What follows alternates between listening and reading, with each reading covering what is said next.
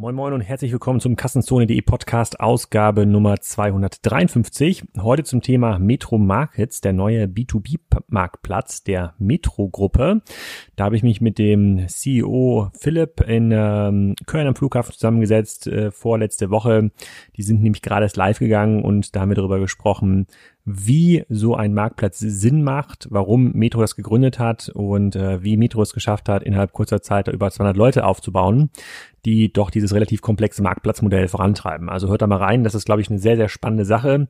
Beim letzten Podcast habe ich leider vergessen, die ähm, neuen iTunes-Bewertungen für den Podcast vorzulesen. Das passiert diesmal natürlich ganz am Ende. Ähm, da bedanke ich mich schon mal im Voraus an ähm, Anhänger24 und Max Montauk. Da haben mich die Bewertungen schon sehr gefreut und auch freuen tue ich mich sehr über den Podcast-Sponsor für diese Folge. Das ist nämlich Newsletter to Go. Das ist ja auch der Newsletter-Service, mit dem wir bei Kassenzone unseren Newsletter aussenden, einmal die Woche. Ähm, für die, die es noch nicht kennen, das ist ein Berliner Startup, äh, das gebootstrapped wurde, ist profitabel mit auf 65 Mitarbeiter gewachsen und bedient mittlerweile 185.000 Kunden. Also eine ganze Menge. Im Rahmen dieser ganzen DSGVO-Diskussion ähm, sind die natürlich in Deutschland bestens aufgestellt und haben auch sehr viele coole Integrationen ähm, in rein in die diversen E-Commerce-Tools, in WordPress und Co. Und ähm, einen sehr, sehr mächtigen Editor. Warum sie aber hier in dieser Folge nochmal Werbung machen, ist, ähm, weil sie eine Academy ausgegründet haben, die Newsletter to Go Academy. Die könnt ihr auch unter www.newsletter2go slash email-marketing-academy erreichen. Und ähm, da gibt es ein paar Dinge, die auch sogar für mich noch ganz spannend sind. Die muss ich, glaube ich, selber mal ähm, besuchen. Da kannst du innerhalb kurzer Zeit der E-Mail-Marketing-Rockstar werden und dich weiterbilden. Ist nicht so teuer, aber man kann das äh, ganze Fachwissen nochmal vertiefen zum Thema E-Mail-Marketing. Äh, man kann auch ein Expertenzertifikat natürlich für seinen Lebenslauf ähm, erreichen. Das ist sehr, sehr geballtes ähm, Wissen. Man kann das 24-7 abrufen und äh, ich kann selbst für mich sagen, dass ich jetzt sehr zufrieden bin mit den Services von Newsletter to Go und äh, seit dem Wechsel auch der Versand äh, der Newsletter reibungslos funktioniert und äh, mittlerweile da auch relativ spannende Daten generiert werden, äh, die mir helfen, das Ganze zu optimieren. Schaut da auf jeden Fall mal rein. Ich poste natürlich auch den Link in den Show Notes und äh, ich kann euch das näher ans Herz legen, solltet ihr einen neuen Newsletter-Service suchen oder euch selber weiterbilden wollen bei, in diesem Bereich, ähm, ist das auf jeden Fall eine Stelle, an die ihr euch wenden könnt. Jetzt erstmal viel Spaß mit Metro Markets. Willkommen zum Kassenzone.de Podcast. Heute hier am äh, Kölner Flughafen, äh, weil uns Eurowings ein bisschen im Stich gelassen hat. Wir sprechen über ein neues Marktplatzmodell der Metro. Sag doch mal, wer du bist und was du machst. Ja, vielen Dank, Alex, für die Einladung und für das Gespräch heute. Äh, mein Name ist Philipp, ich bin 37 Jahre alt, Kind der Metro, also schon immer irgendwo in dem Unternehmen tätig.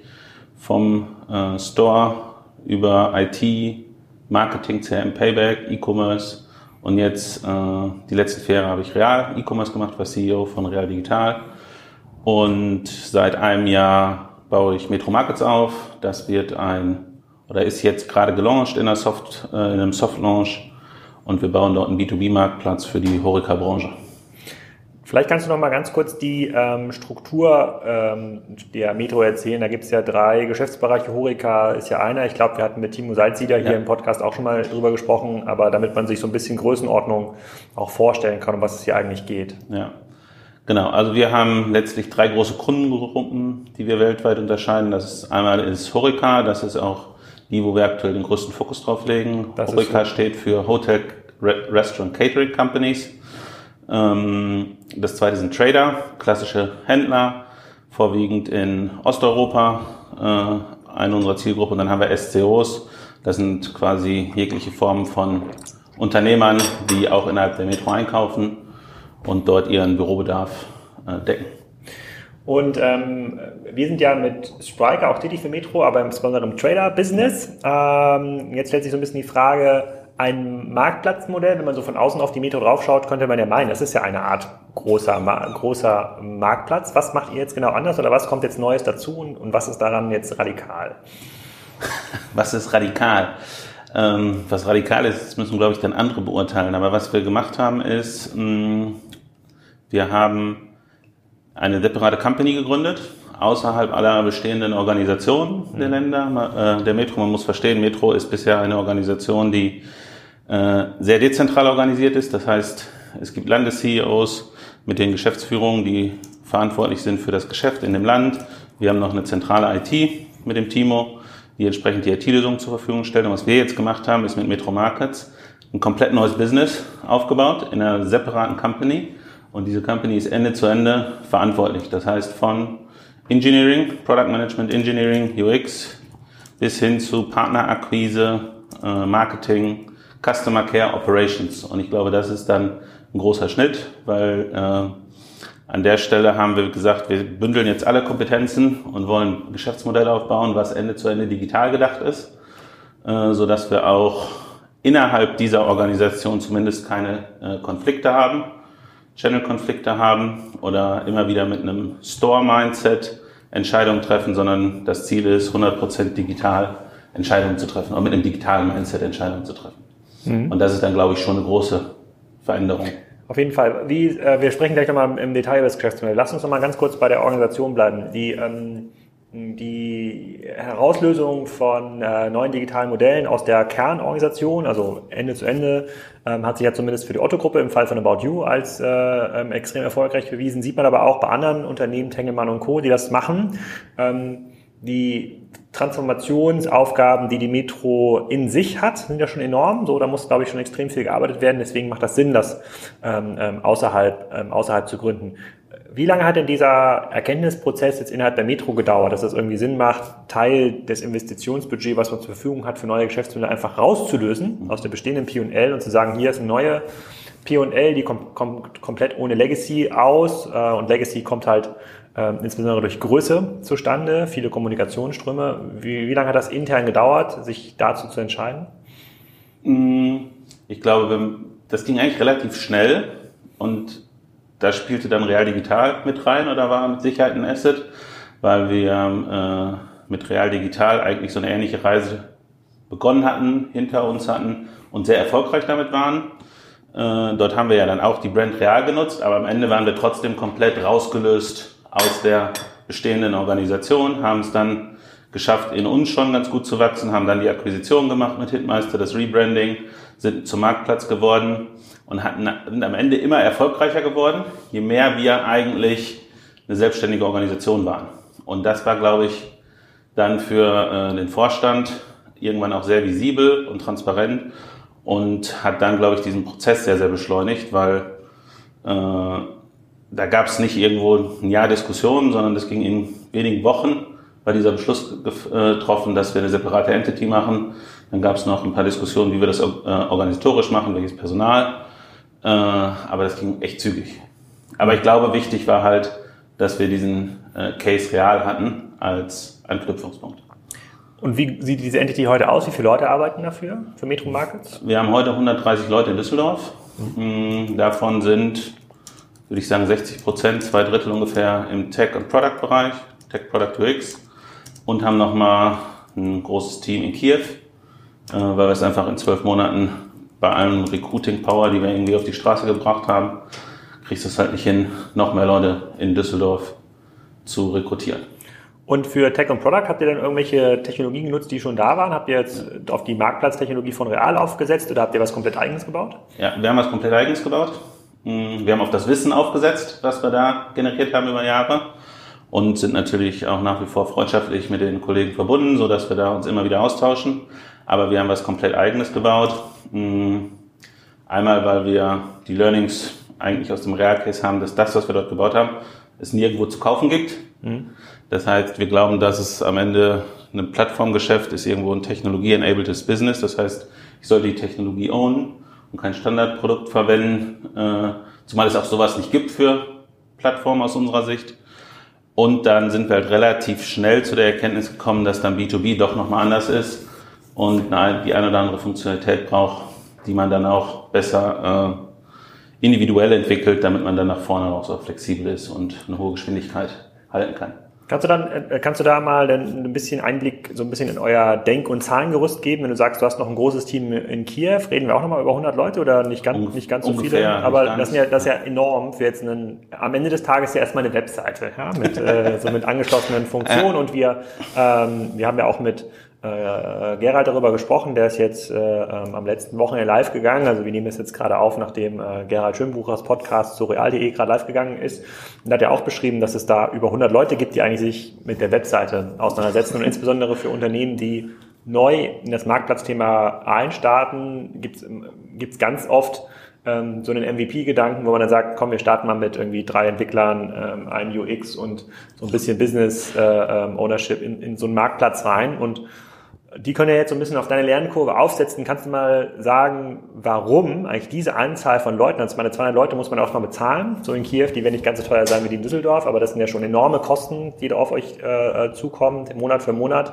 Wofür braucht man so viele Leute, um so ein Produkt zu bauen? Naja, am Ende, wenn wir über eine Plattform sprechen, dann haben wir, müssen wir jetzt mal uns bewusst sein, dass wir zwei Kunden haben. Wir haben einmal einen Endkunde, der bei uns einkauft, aber wir haben ja auch auf der anderen Seite ein Kunde, nämlich derjenige, der seine Produkte über die Plattform verkaufen will oder wir wollen auch, dass er die verkauft. Das heißt, ich muss mein Produkt für zwei Zielgruppen optimieren. Das heißt, ich brauche irgendwo ein Produkt, was einerseits sich Richtung äh, Seller, Richtung Merchants sich richtet. Und wenn ich das nicht einfach mache, dann wird wahrscheinlich die Plattform auch nicht skalieren. Also wenn ich es kompliziert mache, äh, mit mir zusammenzuarbeiten, dann wird es nicht funktionieren. Das heißt, ich muss einen einfachen Registrierungsprozess haben, der dennoch alle rechtlichen Anforderungen erfüllt. Da habe ich schon mal ein kleines Team drauf. Ich muss ein Produktdatensystem haben, das dann alle möglichen Kategorien und Spezialfälle abdeckt. Ich muss äh, Stammdaten hoch, also Preise und Bestände hochladen können, und zwar in großen Mengen in Realtime. Ähm, ich muss irgendwo ein Order-Management verwalten. Das ist jetzt mal so auf der Seite das B2B-Produkt. Und auf der anderen Seite haben wir dann ein Endkundenprodukt, das ist dann die Webseite. Äh, aber da steckt ja auch dann ein bisschen mehr dahinter. Ich brauche eine Suche. Wenn ich irgendwo sage, ich bin Marktplatz, dann brauche ich nicht nur eine einfache Suche, sondern dann habe ich viel Produktdaten, die sich kontinuierlich updaten, wo sich Preise kontinuierlich updaten, Bestände kontinuierlich ändern. Und ich muss dann auch sicherstellen, dass ich Filterfunktionen etc. habe. Äh, ich brauche ein Checkout. Ich habe die ganze Bezahlabwicklung, die im Marktplatzgeschäft ja auch nicht ganz trivial ist. Mm. So dass es da viele kleine Teams gibt, die wir halt in drei große zusammenfassen. Einmal den äh, Seller-Part, den wir nennen Buyer-Part, weil das ist für, der Endkunde ist der zweite Kunde und alle Tools, die wir intern äh, nutzen für unsere Mitarbeiter. Und dann haben wir ein viertes Team noch separat, das macht eigentlich, baut alle Technologie dafür, dass wir selbst auf dem Marktplatz verkaufen können. Hm, okay, wir sind in dem Fall die Metro. Wir als die Metro, genau. Das heißt, unser Geschäftsmodell ist eigentlich eine Plattform, aber wir wollen auch selber unsere eigenen Produkte verkaufen oder auch Lieferanten über die Metro-Eigenmarken hinaus die Chance geben, klassisch als Supplier mit uns zusammenzuarbeiten. Und konkurriert das Modell dann mit dem Metro-Geschäftsmodell? Naja, also die Erfahrung zeigt mir, dass es eigentlich nicht wirklich konkurriert, sondern ergänzend ist. Weil in so einem Metromarkt hast du halt eine gewisse Anzahl an Produkten mit einem Kernfokus auf Food Non-Food sind dann einige tausend, in großen Märkten vielleicht 10.000, 20.000 Produkte. Aber unsere Idee ist ja, hunderttausende Produkte, irgendwann Millionen von also Produkten auch zum, auch zum, äh, zum Gartenstuhl für den Gastronomen, der damit seine Terrasse genau. ausstattet. Ganz bis, genau. bis dahin quasi. Bis, genau, oder auch Großküchentechnik. Äh, oder wenn man im äh, Consumables-Bereich sich anschaut, Servierten, du hast halt ein Regal Servierten im Markt. Aber online können wir halt, wenn wir ein cleveres Geschäftsmodell haben, clevere Technologie haben, auch tausende verschiedene Servietten anbieten von verschiedenen Anbietern. Und wo kommt dann die Webseite, wie wird die dann gelauncht? Heißt die dann metromarkets.de oder läuft ne, die dann auf Metro direkt? Genau, wir haben das unter metro.de äh, slash Marktplatz jetzt gelauncht. Ähm, das ist auch so ein Learning aus dem Real-Case, dass es eigentlich keinen Sinn macht, wenn du schon so eine große Marke bist, mhm. ähm, nochmal eine neue Marke zu erfinden, eine neue Website, wo du wieder eine Domain bauen musst, wo du Trust generieren musst, sondern eigentlich ist es ein großes Asset, das, was man hat, zu nutzen. Du hast dann die typische Geschichte, die CTR ist eigentlich höher, die CR ist höher. Das funktioniert alles in der Theorie, wenn ich schaffe, dass die Organisation trotzdem digital denken kann. Wenn du da durch das Nutzen der Marke zu eingeschränkt bist in äh, deinem Handeln und viel zu viel Begrenzungen hast und zu sehr aus einer Store-Sicht das Digitalgeschäft baust, dann hast du Limitierung. Aber solange du frei bist, funktioniert das eigentlich mit der Marke, glaube ich, ganz gut. Wir gehen nochmal, gleich nochmal im Detail auf das Geschäftsmodell ein. Mich würde nochmal so ein bisschen aus der Organisation heraus so ein bisschen eure Lernkurve interessieren, weil die ähm, Unternehmer, mit denen wir über Marktplätze jetzt reden, ähm, vor kurzem war auch der Fabian Engelhorn hier, die auch über Marktplatzmodelle reden, bei dem es aber um Kategorie Ergänzung geht. Dann ähm, reden wir immer wieder mit, ähm, mit Leuten ähm, wie Otto und Co., die jetzt auch eigene echte Marktplatzfähigkeiten aus, aufbauen bis hin zu konkurrenzarmem Produkt. Und wenn es halt dann auf einmal die internen Strukturen trifft, ja, den internen Einkauf. Bei Metro nehmen wir mal das Beispiel Serviette, da ist jetzt quasi der Chefeinkäufer für Servietten und er sagt jetzt aber, aber Philipp, über den Marktplatz kommt jetzt aber nicht irgend so ein äh, Dritthändler äh, hier ins Regal, der mir möglicherweise am Endkundenpreis Konkurrenz macht. Und da hat man auf einmal 80 Prozent seines Tages damit gefüllt, mit, sich mit den Leuten zu unterhalten, äh, die dann Angst haben, dass ihr Geschäft ähm, zerstört wird oder zumindest behindert wird. Habt, ihr damit auch zu tun gehabt oder kommt, erwartest du die Diskussion erst noch? Damit haben wir zu tun und das wird auch garantiert äh, noch länger so bleiben und immer wieder, insbesondere wenn wir internationalisieren und dann immer wieder in neue Länder gehen, immer wieder kommen. Mhm. Ähm, ich würde mal so sagen, es ist Part insbesondere von meinem Job, genau diese Diskussionen zu führen. Äh, und du brauchst dafür eine gewisse Ruhe, Zeit, Gelassenheit, um die Zusammenhänge zu erklären. Weil am Ende ist ja das Marktplatzmodell brutal aus Kundensicht gedacht. Wenn wir halt einen Dritten auf die Plattform holen, der dasselbe Produkt verkauft wie wir, der verkauft es aber günstiger, und wir stehen damit bei Google oder Idealo dann entsprechend im Ranking oben, dann steht dort ja Metro. Und der Kunde hat gefühlt eine Transaktion mit Metro. Das heißt, die Price Perception der Marke Metro äh, wird dadurch ja eher verbessert als verschlechtert. Und äh, das muss man halt immer wieder erklären, immer wieder an Beispielen äh, klar machen. Und bisher sind wir damit halt gut gefahren. Und ich glaube, wir haben wirklich ein Asset. Äh, und das, oder mehrere, aber das eine ist, dass wir wirklich mit Real den Case im Haus hatten, der funktioniert hat, wo das auch organisatorisch toll funktioniert hat. Ist mit Sicherheit ein Vorteil, dass ich nicht irgendwie letztes Jahr eingestellt wurde, sondern den Laden ganz gut kenne und weiß, wie das eine oder andere funktioniert, mhm. um da solche, genau solche Diskussionen zu führen. Aber klar, die haben wir auch, die Diskussion.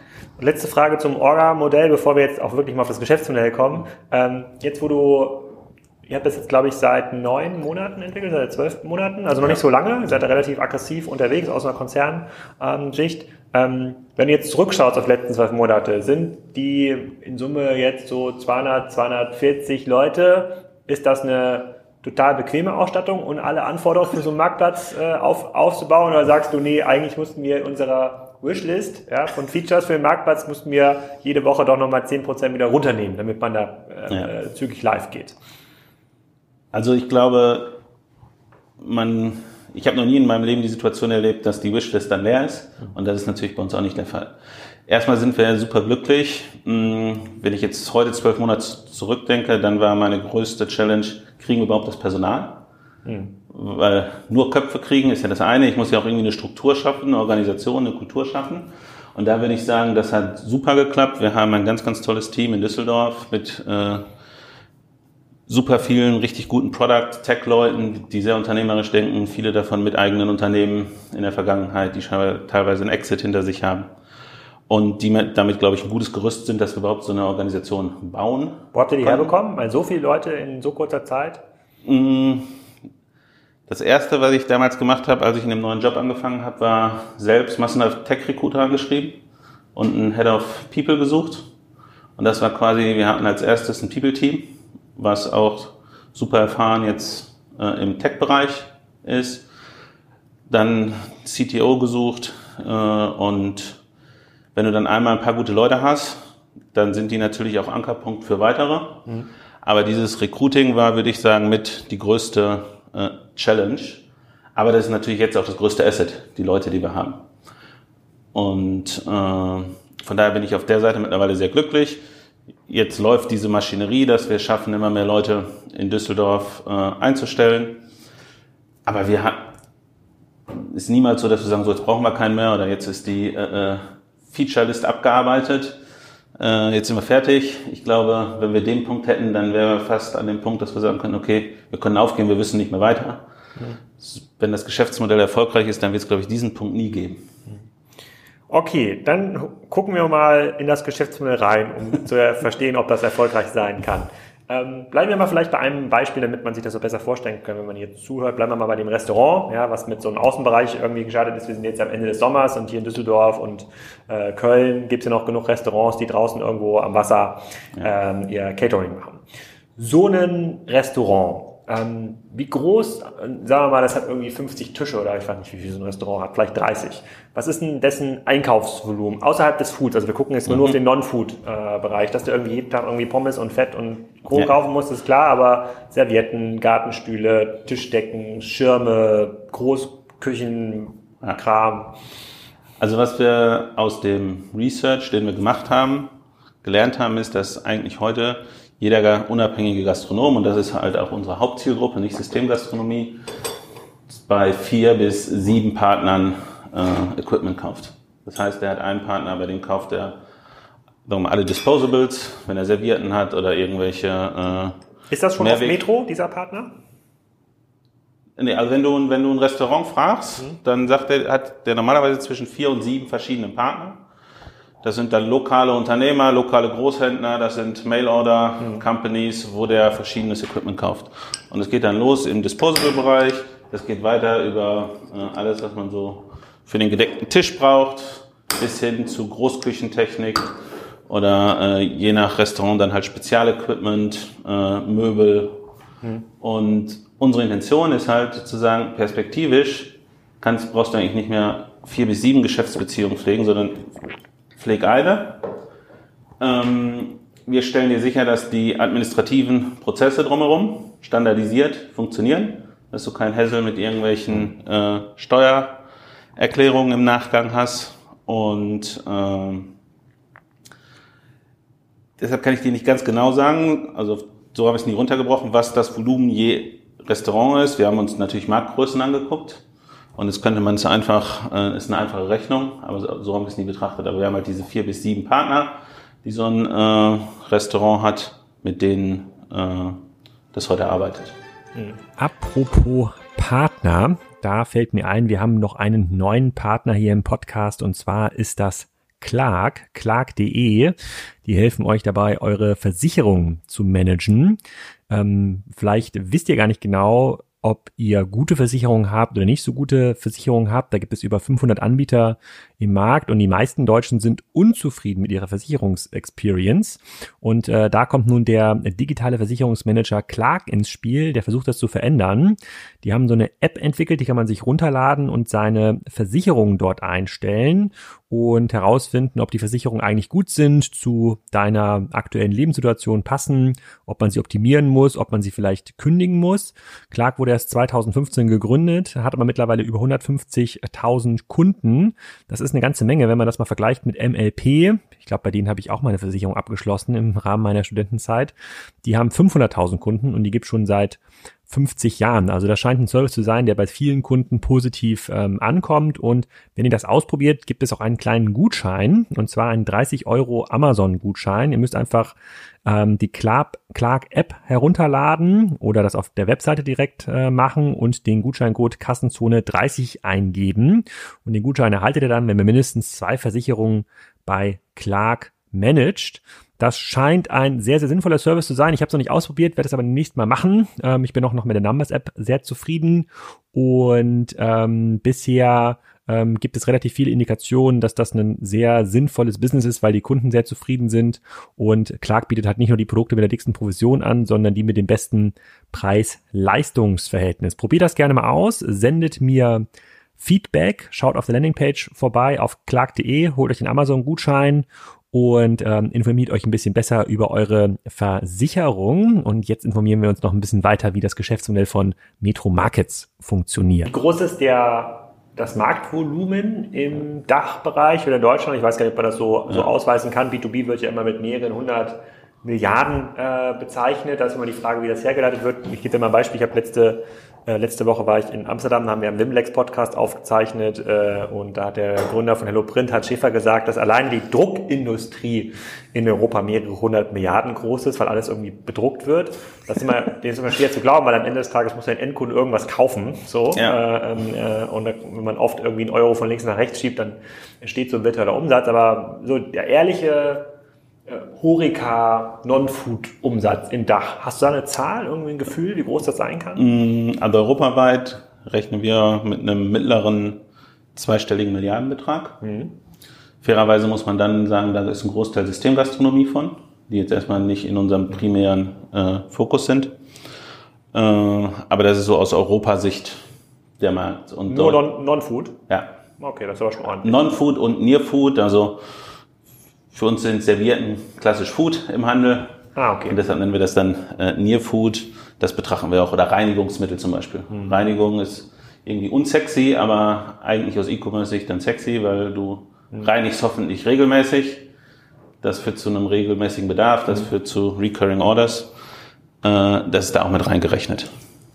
Hm, okay. Und ähm, von, wenn, wenn ihr jetzt quasi den Marktplatz startet und irgendwie live geht, wie viele Produkte glaubst du dann schon im Marktplatz zu haben? Also die Metro-Produkte ja hoffentlich, wenn das äh, Teil dieser vierten IT, äh, des vierten IT-Teams ist, aber da kommen ja hoffentlich noch ein paar Marktplatzprodukte dazu. Ja, also wir sind letzte Woche in einem Soft-Launch gestartet und haben knapp 20.000, ich glaube mittlerweile 25.000 Produkte online. Mhm. Davon ist ungefähr die Hälfte in einem Eigengeschäft und im Eigengeschäft sind sowohl Produkte die wir in einem Metromarkt haben, aber halt auch klassisch über Lieferantenbeziehungen, die wir jetzt nur online exklusiv haben. Und die andere Hälfte ist dann klassisch von Dritten mhm. auf der Plattform. Und sagen wir mal, das Produktsortiment ist heute schon dann groß genug, wenn ihr startet, dass das für mich attraktiv ist. Ich bin bleib mal in diesem mhm. Restaurant-Case, ich habe irgendwie meinen Außenbereich. Äh, ähm, wie findet so eine Transaktion denn statt? Ich kaufe jetzt mal Gartentische, die dann klassischer Marktplatzpartner bei euch eingestellt hat, wenn ihr dann bei euch ein Zentrallager geschafft oder ist das eine Art Dropshipping-Modell, bei dem die, ihr aber das ganze Clearing übernimmt? Genau, also wir übernehmen definitiv die Zahlungsabwicklung für den Kunden und damit auch den First-Level-Support, wenn es denn notwendig ist oder Fragen gibt. Äh, aus Fulfillment-Sicht gibt es eigentlich alle Modelle. Das heißt, wir haben Warehouse, wir haben Dropshipment, wo dann der Partner in unserem Namen zum Kunden versendet. Mhm. Oder die dritte Variante, der Händler selbst äh, verschickt und verschickt dann ja auch in, einem, in seinem Namen äh, und ist dann auch für die Logistik komplett verantwortlich. Mhm. Und gerade in den Modellen, wo du so Spezialanforderungen hast und Gartenmöbel, wenn jetzt einer wirklich äh, äh, für eine Terrasse irgendwo eine komplett neues, neue Ausstellung kauft, dann reden wir über große Volumina. Das heißt, du brauchst Speziallogistik und nicht mehr ein Paket oder eine Palette da äh, gibt es normalerweise Experten, die das dann viel besser können, als wenn wir jetzt solche Kompetenzen aufbauen würden. Und ihr, ähm, ihr, ihr verdient ja quasi eine Premium-Umsatz, also ähnlich genau. wie Amazon. Und je nach genau. Kategorie kann ja. mal 5% sein, aber auch mal 20%. Genau. Okay, und dann, dann bleiben wir mal, mal Gartenmöbel. Also ich setze mich jetzt mal in die Lage des Gastronomen, der kauft jetzt ja wahrscheinlich nicht so oft Gartenmöbel und die B2B-Gartenmöbelindustrie, die wird ja auch den einen oder anderen Vertriebler haben, gehe ich mal davon ja. aus ich kenne jetzt keinen Hersteller von, äh, von Gartenmöbeln für Gastronomie, aber nehmen, keine Ahnung, nehmen wir mal hier, was haben wir jetzt hier?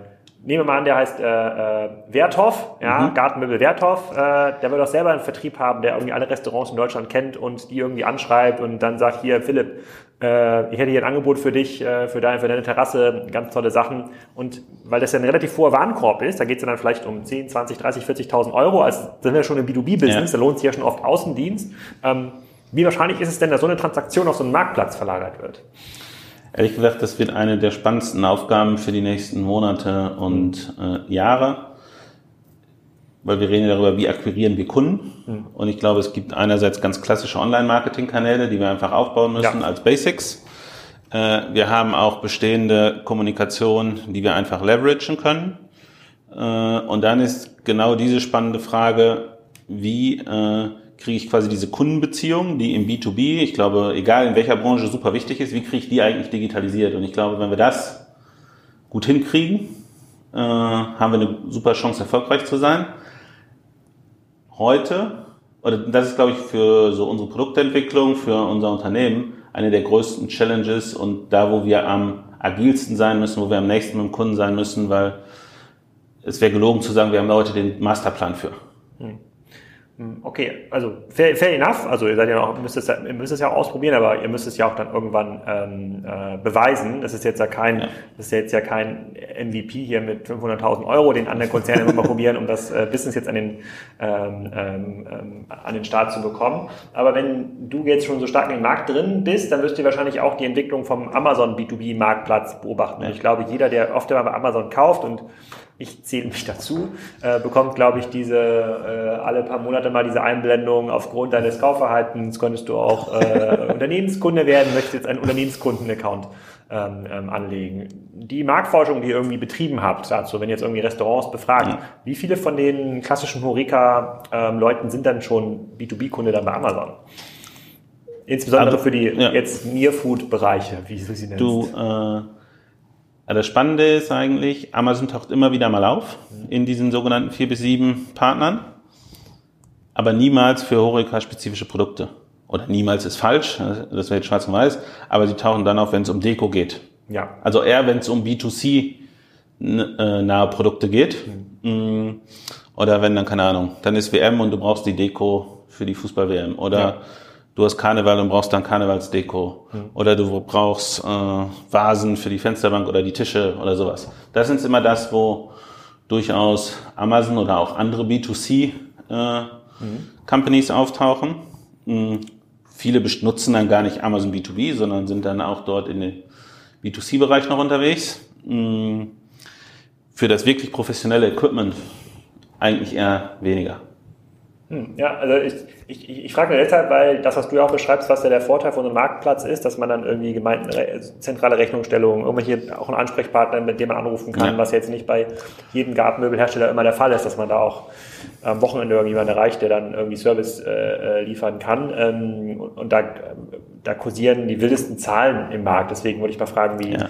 ähm, äh, wie du das erlebt hast. Dann habe ich mal eine Frage zu eurer Zielgruppe der Kundengewinnung in diesem Restaurant. Bleiben wir mal wieder bei diesem Restaurant. Wie viele Personen sind denn dort Käufer? Also wer, wer in diesem Restaurant nutzt denn eigentlich dann den Desktop, die App oder was immer ihr zur Verfügung stellt, um Produkte im Non-Food-Bereich zu ordern? Das ist recht unterschiedlich.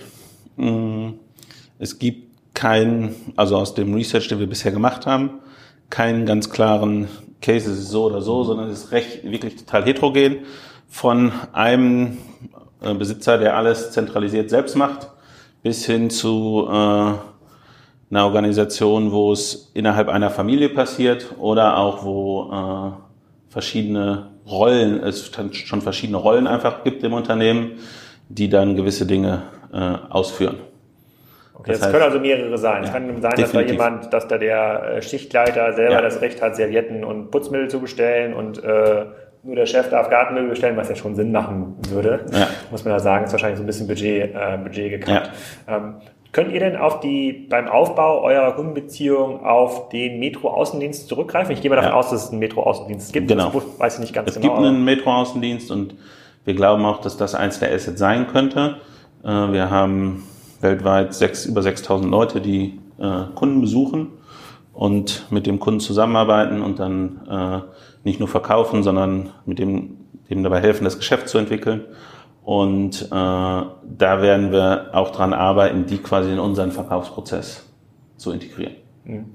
Letzte Frage, bevor ich, äh, ähm, und du, äh, du musst bald zum Flieger, deswegen müssen wir jetzt so nach hinten hin noch mal ein bisschen zusammenfassen, ähm, äh, die ich hätte wäre, ähm, Macht es Sinn, in diesem Modell auch das ganze Thema Leasing massiv zu forcieren? Das war auch aus einem Bimlex-Podcast, den ich aufgenommen habe mit, ähm, äh, mit äh, dem Bettdeck-Discounter. Den Namen kann ich mir mhm. nicht merken, aber die verließen zum Beispiel Bet Betten und ich kann mir super vorstellen, dass insbesondere weil ja kleinere Betriebe bei der Finanzierung von so einer Küche mal ein mega Issue haben, könntet ihr ja quasi als Treuhandsystem sagen, komm, ich verliese diese Kücheneinrichtung. Ich weiß ja, was das für eine Qualität ist. Ich kann sie ja im Zweifel nach einem Jahr zurücknehmen, wenn dein Business nicht mehr funktioniert. In der Zwischenzeit hole ich mir eine Leasing. Ja. Von der, wäre sowas möglich? Dürftet ihr sowas?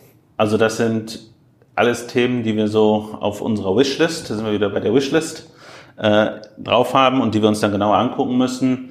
Äh, das ganze Thema, ich sag mal, Payment, Finanzierung mhm. im weiteren Sinne ist super spannend im B2B äh, weil wir können ja nicht nur die Küche zurücknehmen, sondern wir könnten ja auch gegebenenfalls Koppelgeschäfte machen, sagen, pass auf, du liest es bei uns, Du kriegst dazu dann noch einen Vertrag, äh, dass wir dich mit Lebensmitteln beliefern. Mhm. Äh, oder, und wir haben normalerweise ähnlich auch... Wie, ähnlich wie Kneipen, die da die Kohle von der Brauerei äh, nehmen und dann aber auch das Bier dort beziehen. Genau.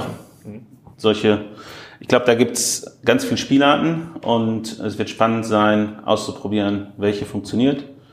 Äh, aber das Thema rund um Payment, Finanzierung, Leasing, das ist einer der größten Blöcke, wo wir auf jeden Fall glauben, wo dann auch es einen großen Unterschied zwischen B2C und B2B gibt. Mhm. Ist es schwierig, Seller zu gewinnen für die Plattform? Ihr werdet ja wahrscheinlich angefangen haben, vor ein paar Monaten äh, potenzielle Verkäufer für die Plattform anzusprechen. Wie reagieren die? Eigentlich bis jetzt ganz gut. Ich hätte es mir schwieriger vorgestellt, äh, dass die Akquise sowohl von Lieferanten als auch von äh, Sellern. Es gibt natürlich eine ganze Reihe Partner, die heute schon in irgendeiner Art und Weise online aktiv sind.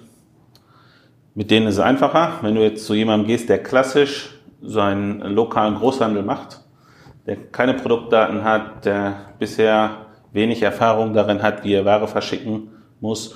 Dort hast du einen viel längeren Onboarding-Prozess. Aber was wir zumindest wahrnehmen, ist eine sehr große Offenheit und sehr großes Interesse, äh, sich für diese Themen zu öffnen. Und äh, von daher sind wir da sehr optimistisch, dass wir in absehbarer Zeit wirklich ein super attraktives Produktportfolio zusammen haben mit allen relevanten Marken, bei nahezu alle, allen relevanten Marken auf der Plattform. Gibt es eine Art von Konkurrenz, die du global benennen könntest, wo du sagst, die machen eigentlich schon ein ähnliches Modell oder die sind schon genauso weit wie wir? Also das ist das Spannende an diesem Modell. Es gibt einzelne Online-Shops, klassische Shops, äh, die in irgendeiner Nische unterwegs sind. Da gibt es dann irgendjemand, der ist für Servierten, auf Servierten oder sonstige Disposables spezialisiert. Es gibt äh, Online-Shops, die sind spezialisiert auf Großküchen-Equipment, ähm, aber der das, oder auf Porzellan, aber es gibt keinen, der das als Plattform Ende zu Ende äh, für diese Branche heute so anbietet wenn du jetzt die nächsten zwölf Monate beschreiben müsstest, und ihr werdet ja wahrscheinlich auch, äh, so e, egal wie agil das ist, ja irgendeine, irgendeine Planung abgegeben haben ja. müssen an die Muttergesellschaft. Ja. Äh, anders äh, sozusagen kann ich mir das zumindest nicht erklären. Ähm, was, was steht da drin? Also was ist, erwartest du jetzt, wenn das Ding ausgerollt ist? Wann muss es da wirklich eine Traktion geben, bei der du sagen kannst, das ist spürbar, da gehen jetzt auch ein paar tausend Pakete irgendwie am Tag raus über die Plattform, ihr, verdient, ihr fangt quasi an Provisionsgeschäft ähm, aufzubauen. Das hilft vielleicht so in diesen Koppelgeschäften auch dem Kerngeschäft. Das ist ja, ja fair enough. Dann gibt es quasi noch, das ist ja noch ein dritter Erlösstrom, ähm, der vielleicht gar nicht im Business Case enthalten ist.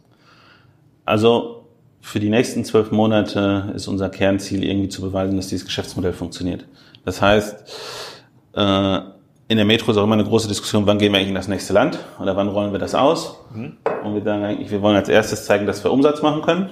Wir wollen zeigen, dass wir alle variablen Kosten decken und wir wollen verstanden haben, wie wir Kunden akquirieren und nicht nur akquirieren, sondern dass es dann auch profitable Kunden sind. Und äh, das ist jetzt so ein bisschen Glaskugelguckerei. Ja? Ähm, wie schnell kann man das eigentlich tun?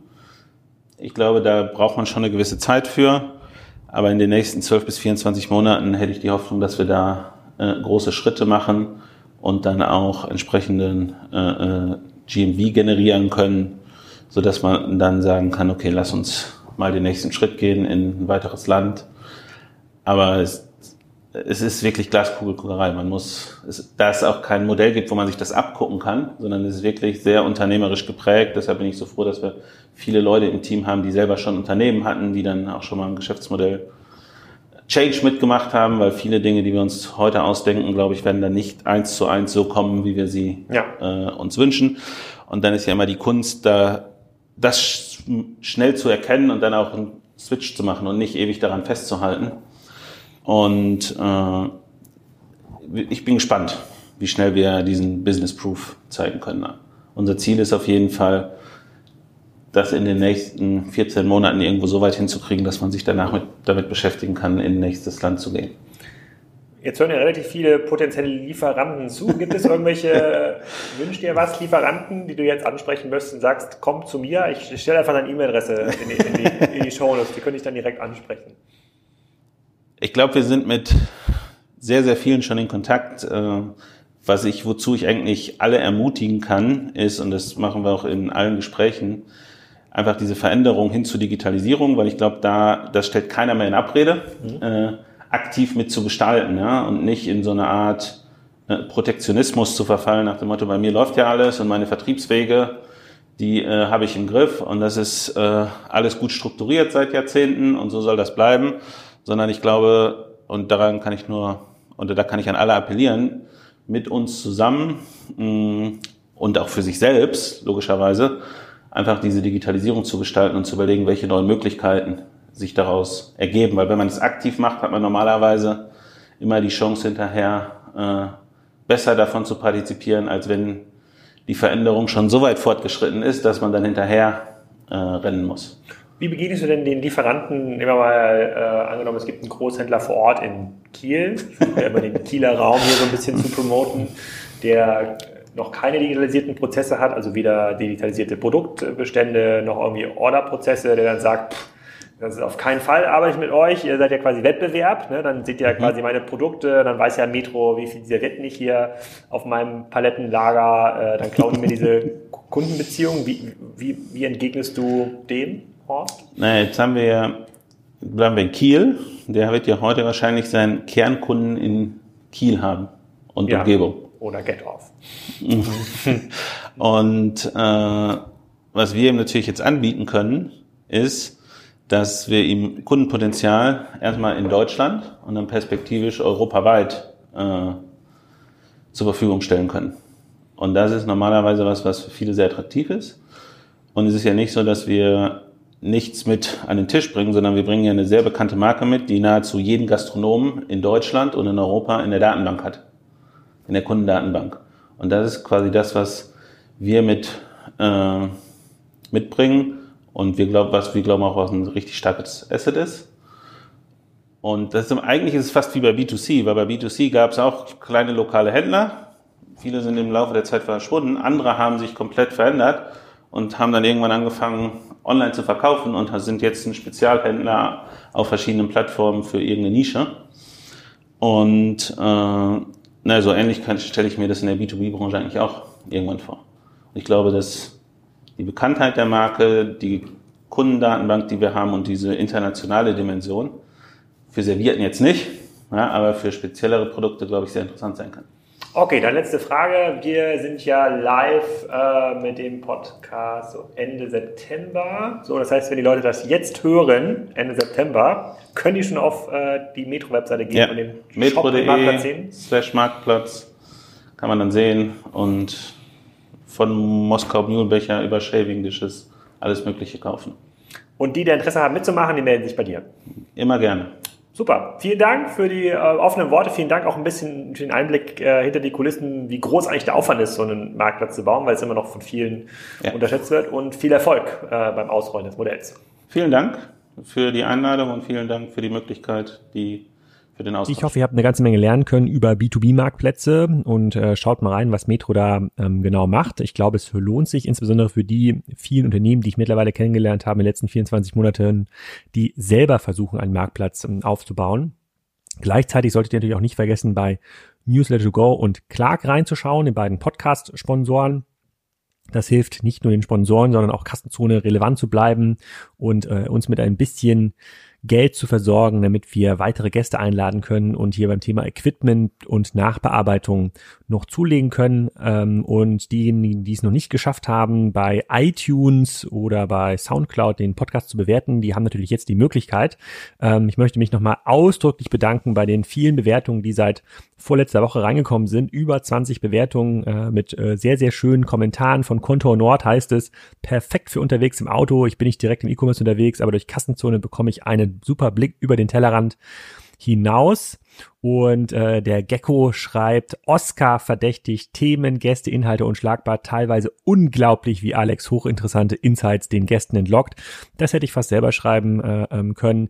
Aber ansonsten könnt ihr die Reviews auch selber nachlesen auf iTunes in den Podcast Reviews und äh, da freue ich mich über noch ein paar Bewertungen in den nächsten äh, Tagen.